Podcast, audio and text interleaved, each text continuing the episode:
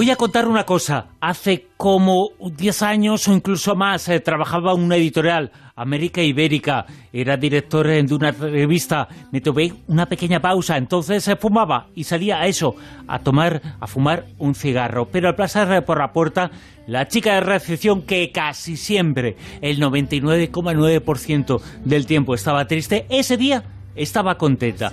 Y estaba porque estaba hablando con una chica que se encontraba de espaldas a mí. Bueno, pues esa chica, esa chica que estaba poniendo contenta a esa persona, está ahora con nosotros. De fiesta y perder la cuenta. Voy a salir a buscarte. Voy a salir a buscarte. Que hoy las estrellas se ven más brillantes. Y es que siento como si toda mi vida me hubiera estado conduciendo a este preciso momento. Y es que siento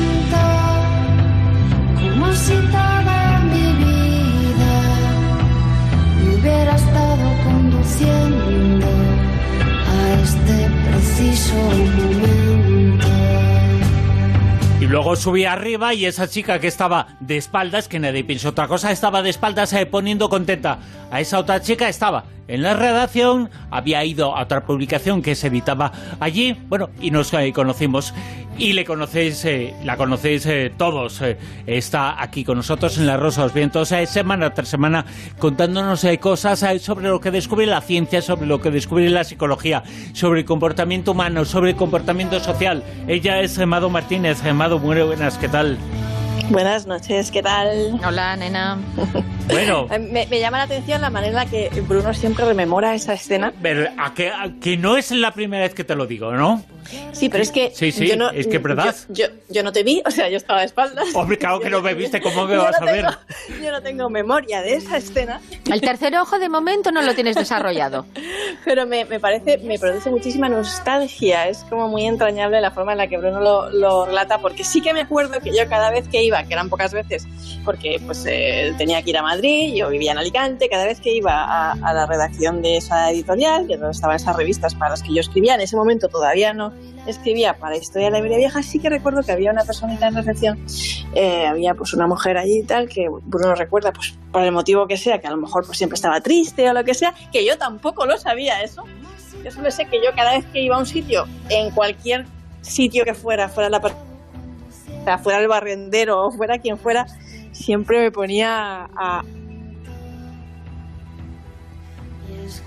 Y, y sí que me, me acuerdo que solía hablar con ella y que estábamos allí, pues no sé, no sé, probablemente Bruno dice, pues ese día no estaba feliz y tal, no sé qué le estaría preguntando, no me acuerdo de nada, pero sí que sé que hablaba con ella, siempre. Yo siempre, tampoco me acuerdo, de- evidentemente, y no soy ya, evidentemente que no. Era la sensación, es eh, lo que se transmite, que a veces es mucho más importante que lo que se dice. Eh, más importante que lo que se dice es eh, lo que es. No siempre va de acuerdo una cosa con otra, ¿no? No sé, pero, pero bueno, que, que, que, que me gusta que lo recuerdes, me gusta, me gusta esa memoria que tú me das y, y me gusta ese saber que había alguien ahí, que eras tú, pues dándote cuenta de esos detalles que para mí pasaban desapercibidos y, que me lo contaras, pues para mí era muy especial. Eh, fíjate, eh, Mado, eh, yo soy una persona que marco los libros, que los subrayo. Hay gente que no lo hace, que dice que eso es un crimen. Yo lo, yo lo hago, los eh, pintarrajeo mucho. Y uno de los que tengo más subrayados y más marcados, no me lo invento, lo tengo aquí delante, es un libro que se titula Neurociencia de la Felicidad. La autora la conozco de algo, es Mado Martínez, eh, de Oberón. Y abriendo por cualquier página encuentro cosas eh, subrayadas, eh, porque lo importante de un libro es que tenga mucho que subrayarse, porque cada cosa que dices en ese libro tiene que eh, tomarse con un aprendizaje. Yo soy eh, nada de práctica, pero sí de mucha teoría, nunca pongo en práctica absolutamente nada de lo que aprendo de lo que sé, pero por lo menos lo sé. Y en este libro, abriéndolo por una página, la página 127, me encuentro una explicación tuya sobre el mundo de las sonrisa. Dice, si fuerzas una sonrisa en tu rostro durante 20 segundos, al final tu cerebro se lo cree. Puedes embordar un bolígrafo en posición horizontal. Parece una chorrada de las gordas, pero funciona. También puedes eh, ver vídeos eh, graciosas, películas y series de televisión cómica. Estar atento a los chistes eh, que pululan por la red. Viendo lo agradable, nos convertimos en agradables y, e incorporamos eso. Somos lo que lo que dice la frase, ¿no? Somos lo que comemos, pues también somos lo que vemos, somos lo que leemos. tenemos que inspirarnos en lo positivo para ser positivos. Pues sí, porque realmente una sonrisa es gratis y no cuesta nada ser amable y no cuesta nada ir a una recepción y sonreírle a esa persona, darle los buenos días, preguntarle cómo está y regalarle eso, una sonrisa. Es que no cuesta nada y además la sonrisa es una de las cosas más contagiosas que existen en el mundo. O sea, es prácticamente imposible que tú llegues a un sitio o saludes a una persona o seas amable, tengas un gesto y la sonrías que no te la devuelva.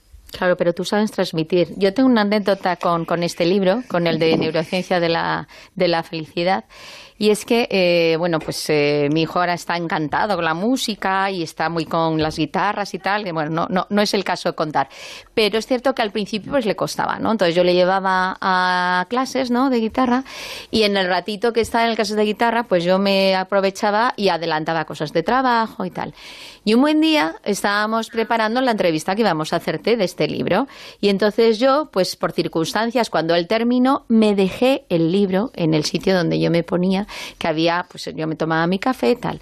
Bueno, pues, ¿quieres eh, saber que cuando fui a buscar el libro se puso todo triste, toda triste la camarera? Porque decía, ay, qué pena que te lo lleves, porque es que lo he empezado a leer y es que está fenomenal, ¿eh? Está fenomenal. Y digo, claro que está fenomenal. Digo, además vamos a entrevistar a, la autora y por eso me llevo el libro, porque está fenomenal. Y, o sea, son de estas veces que dices, eh, se notaba perfectamente, según ya lo leías, cuando tú lo habías estado escribiendo, que había ahí una sintonía de empatía total con la persona que lo pudiera estar leyendo. Y entonces, ya te digo, o sea, era, eh, es una anécdota de estas que dices, pues mira qué momento pudo tener esta mujer para poder ojear, que eran durante el tiempo de trabajo, que lo tenía ahí a la espera por si alguien cogía y, pedía ver para, para recuperarlo, ¿no? Pero para que veas lo que, lo que consigues cuando haces las cosas de corazón. Pues sí, la verdad es que ese libro fue terapéutico para mí y terapéutico para las personas que se lo, que se lo leyeron. En algunos momentos incluso algún compañero me dijo, es que está incluso escrito a veces desde el punto de vista de misterio, pero no llegas, eh, sigue siendo un libro de, de pues eso, de, de, pues de, ciencia, de psicología, de, de, felicidad, de neurociencia y, y, bueno, pues me ha dado momentos muy bonitos, me ha dado anécdotas muy bonitas, conocer a personas encantadoras. Y bueno, pues empezando por Silvia, por Bruno, por Juan José, por Manu, ¿sabes? Por, por, todos los compañeros de, de, La Rosa de los Vientos y, y, toda la audiencia que es, que es maravillosa. Yo siempre digo que la audiencia de La Rosa de los Vientos es muy especial, porque realmente pues son personas pues con intereses extraordinarios, pues en historia, en ciencia, en fenómenos inexplicables, en todas aquellas cosas eh, que nos siembran curiosidad y, compartir todo eso con, con la gente es muy bonito. Hay muchos eh, caminos eh, en tu vida que has eh, cogido, pero la autopista fundamental es la de la antropología. ¿Qué significa la antropología para ti? Que es el estudio del ser humano desde todas sus facetas, tanto históricas como evolutivas, como psicológicas, como de comportamiento, de todo, ¿no? Pues a mí la antropología me ha cambiado la vida, así, así lo digo, así de bestia. ¿Por qué? Bueno, pues sabéis que pues mi vocación siempre ha sido la literatura, escribir, que yo pues estudié filología, me doctoré en filología, literatura, pues lo, que a mí me gusta, mi pasión, que es escribir, pero pues siempre he tenido afán de conocimiento, de saber cosas, de, historia, de antropología, me llamaba muchísimo la atención pues todo lo que relacionado con otras culturas, con la sociedad, con, con, lo que es la psicología de la humanidad, porque yo a la antropología la llamo eso, la psicología de la humanidad. Y me puse a estudiar antropología ¿Y por qué cambió mi vida? Pues porque yo antes era muchísimo más prejuiciosa. Es una cosa que te das cuenta cuando estudias antropología, de todos los prejuicios que tienes. Porque realmente, pues hasta que no no te pones a, ahondar en una disciplina, en un área de conocimiento desde el punto de vista académico y realmente formarte y desarrollar y investigar y todas estas cosas, no te das cuenta de, todo eso, ¿no? Y, y, qué me hizo a mí la antropología? Pues me hizo ser una persona muchísimo más abierta, más tolerante, que me cambió totalmente, me cambió ideas, me cambió prejuicios, me, me, me, me abrió una ventana nueva de conocimiento. Tal vez hoy sea un amado un poco menos crédula o, menos inocente, pero también una persona más abierta, más tolerante y, con, otro con otra perspectiva, no sé, y, creo que, todo el mundo debería estudiar antropología. Yo tuve la suerte de que en el instituto donde yo estudiaba, en Virgen del Remedio, en Alicante, la teníamos de, de optativa, ya estudiábamos antropología, aparte de filosofía y otras cosas, y ya sabía un poco, ya había degustado yo ahí el aperitivo de lo que iba a ser y realmente es que te cambia. Y si, si, si todo el mundo estudiase antropología, o por lo menos unas bases mínimas en, en, los institutos, creo yo, creo yo, pues viviríamos en una sociedad muchísimo más justa, más libre y más tolerante, pero sobre todo más inclusiva. Fíjate, eh, utilizando esa palabra libre, eh, yo siempre he pensado eso de ti. Eh, Mado es una persona libre. ¿Te sientes libre? Me siento libre. Pues. Libertad, ¿eh? no, no, digo libre para hacer esto o hacer aquello. Eh, yo creo que es una sensación como la que con la que se despierta y uno se acuesta. Y dice, soy libre, no tengo ataduras, eh, no tengo... Eh, evidentemente todo el mundo tiene obligaciones, pero que esas obligaciones no te aten. Eso es lo difícil, ¿no?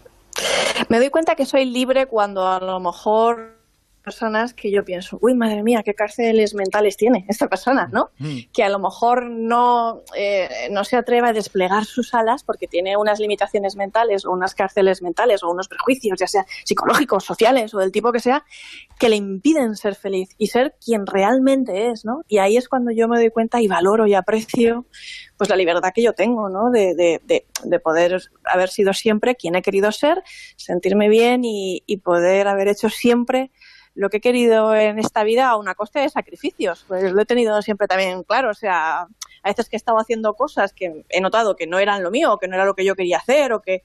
Y he dicho, me da igual, eh, aunque tenga que vivir de pan y agua tres meses, un año, lo que sea, yo quiero seguir luchando y quiero seguir haciendo lo que siempre he querido, ¿no? Pues que era, pues eso, estudiar, escribir y todas estas cosas que hacemos los fines de semana también en La Rosa de los Vientos. Pero eso que dices es muy importante, porque claro, ahora mismo quien, quien te oye dice, qué chica más simpática, cómo transmite positividad, es una tía estupenda, la va fenomenal, eh, escribe novelas, la dan premios, escribe sus artículos que tienen eh, referencias en muchísimos sitios, eh, participa en el programa, pero claro, todo esto tiene un trabajo arduo que tú has estado haciendo, que tú has estado primero arando, ¿no? Para luego cosechar. Primero has estado sembrando, sembrando, sembrando, porque tú, en tu época juvenil, también has tenido, por lo que comentabas, tus prejuicios, tus demonios, hasta que has llegado a, terminar de, de, de evolucionar y desarrollar y decir, por lo que estabas comentando,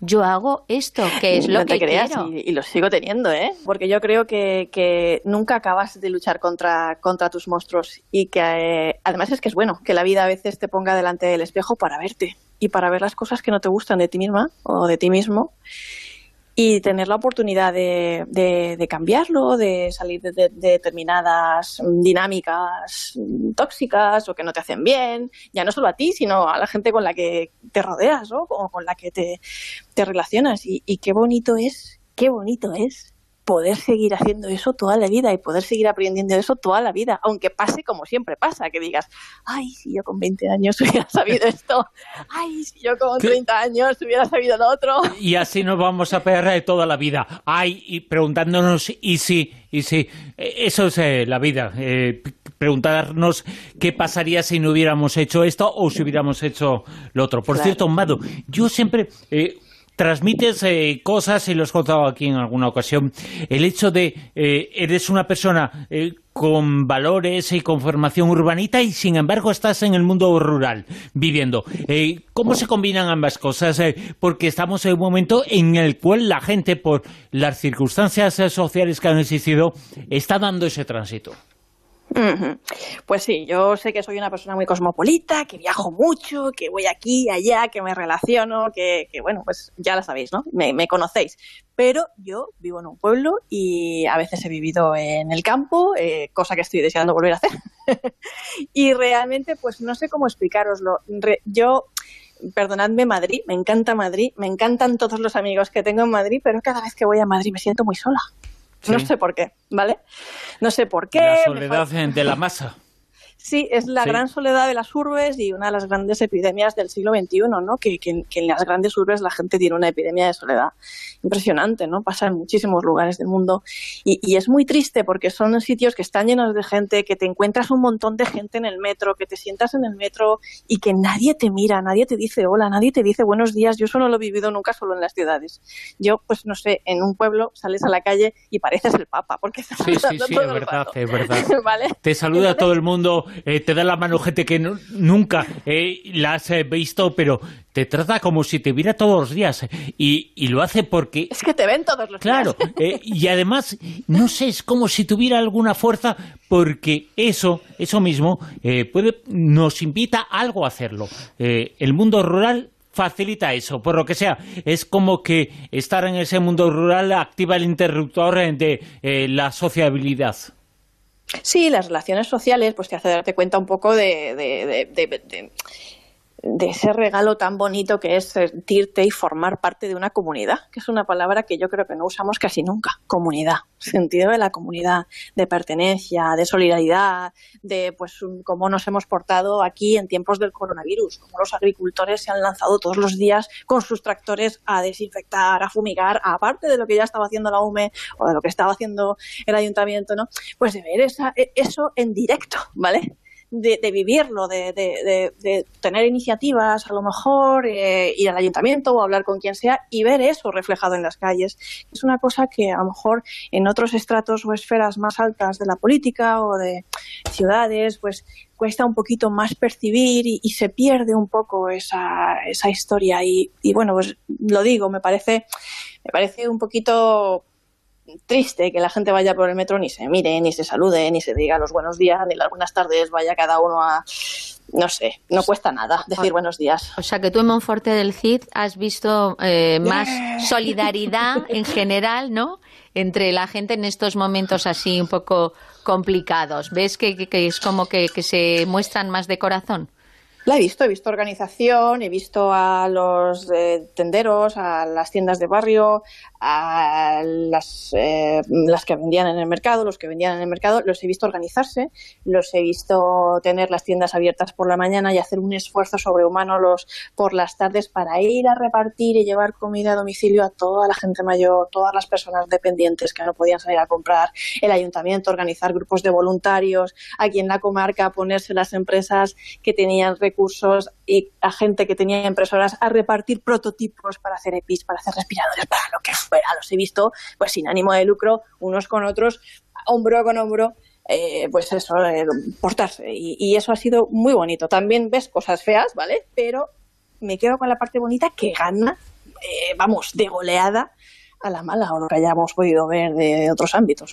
Todo eso además eh, lo enseña la antropología que nos enseña cómo es la vida en comunidad eh, para progresar. En definitiva es eso, ¿no? Progresar, eh, mirar hacia adelante, mirar hacia adelante, pero a la vez que otros y mirar a los otros y no ser individuos, sino ser colectivos sociología, antropología. El padre de la sociología, que era Emil Durkheim, ya, ya hablaba de las, de, las, de los distintos tipos de sociedades, las sociedades orgánicas y las sociedades mecánicas, como él las llamaba en ese momento. Pero lo que venía Emil Durkheim a, a decir era que pues, en las pequeñas comunidades obviamente existen unos, unos lazos de solidaridad muchísimo más fuertes, tan fuertes que incluso se influían en la tasa de suicidio, porque, oh Dios, ¿cómo te vas a suicidar en una pequeña comunidad? ¿Sabes? Donde hay gente que te quiere, que depende de ti, no sé, unos lazos que, que, bueno, eh, Durkheim le, le interesaba mucho la tasa social del suicidio él estaba convencido de que no tenía tanto que ver con un trastorno o problema psicológico, sino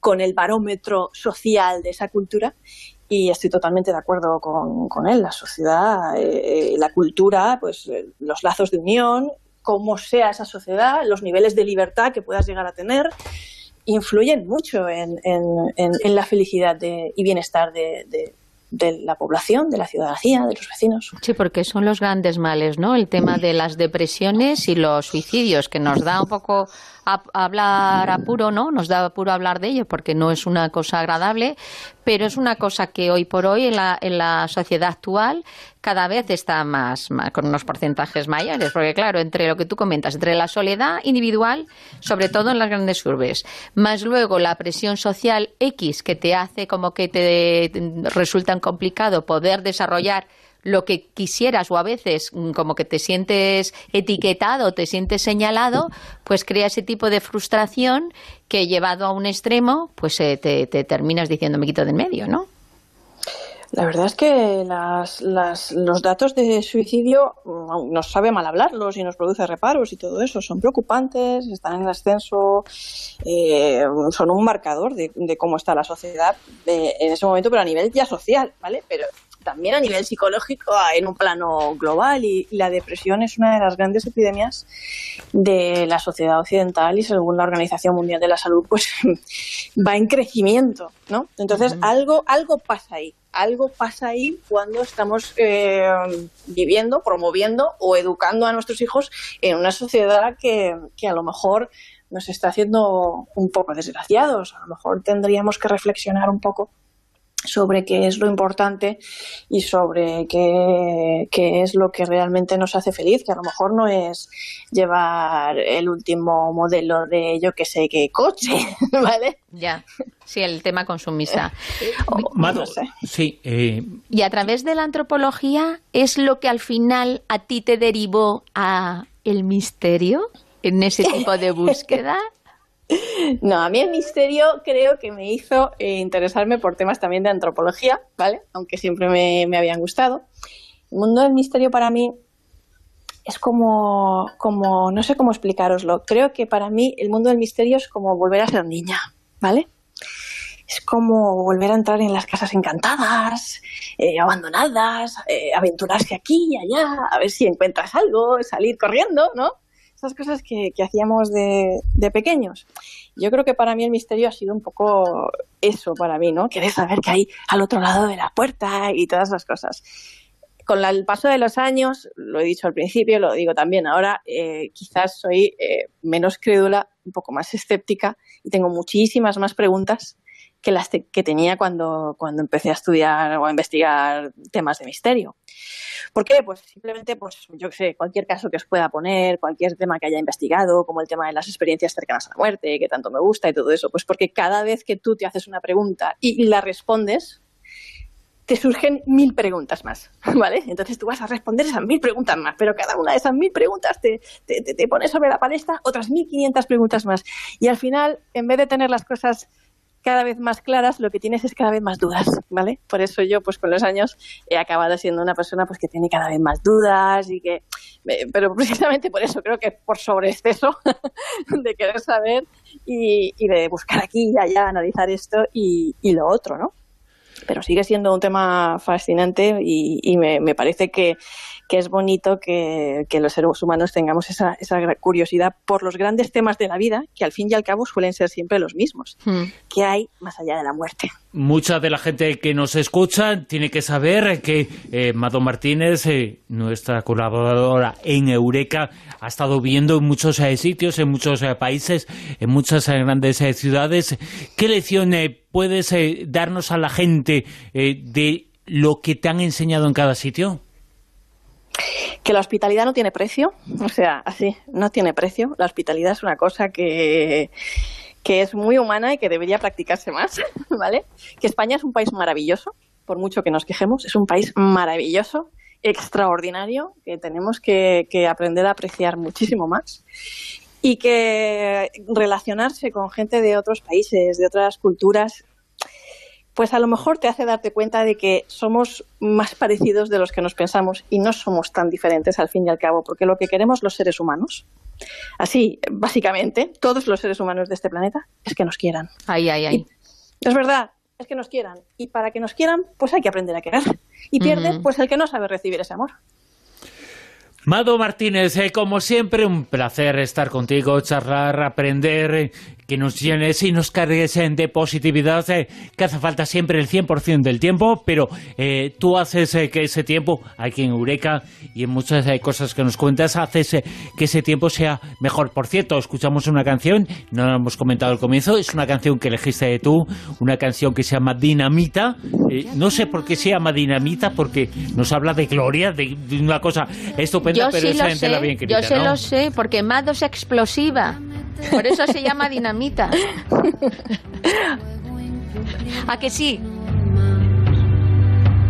Voy a seguir tu. Mado Martínez, mil gracias. Voy a encender la mecha. Voy a volverme loca, vestirme de fiesta y perder la cuenta. Voy a salir a buscarte. Voy a salir